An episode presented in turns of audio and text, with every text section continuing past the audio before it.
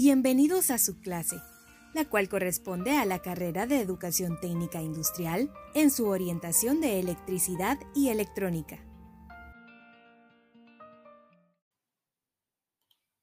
Fuerzas magnéticas, materiales e inductancia.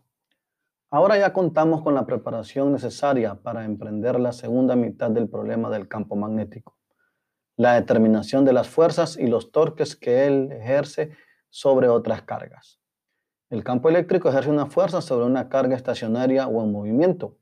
Veremos que el campo magnético estable es capaz de ejercer una fuerza solo sobre una carga en movimiento. Este resultado tiene sentido. Un campo magnético puede ser generado por cargas en movimiento y es capaz de ejercer fuerza sobre cargas en movimiento. Un campo magnético no puede provenir de cargas estacionarias ni ejercer fuerza alguna sobre una carga estacionaria. En este capítulo se consideran primero las fuerzas y pares sobre los conductores con corriente, que tal vez sean de naturaleza filamentaria o posean una sección transversal finita con una distribución de densidad de corriente conocida. Los problemas asociados con el movimiento de partículas en el vacío se evitarán de manera general.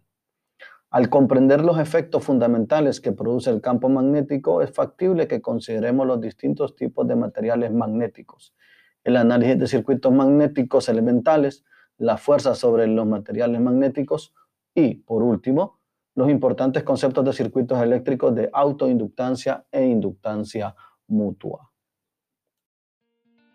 Esta producción fue realizada por el ingeniero José Ricardo Marín y la colaboración de clave de la Universidad Pedagógica Nacional Francisco Morazán como un aporte tecnológico al proceso educativo.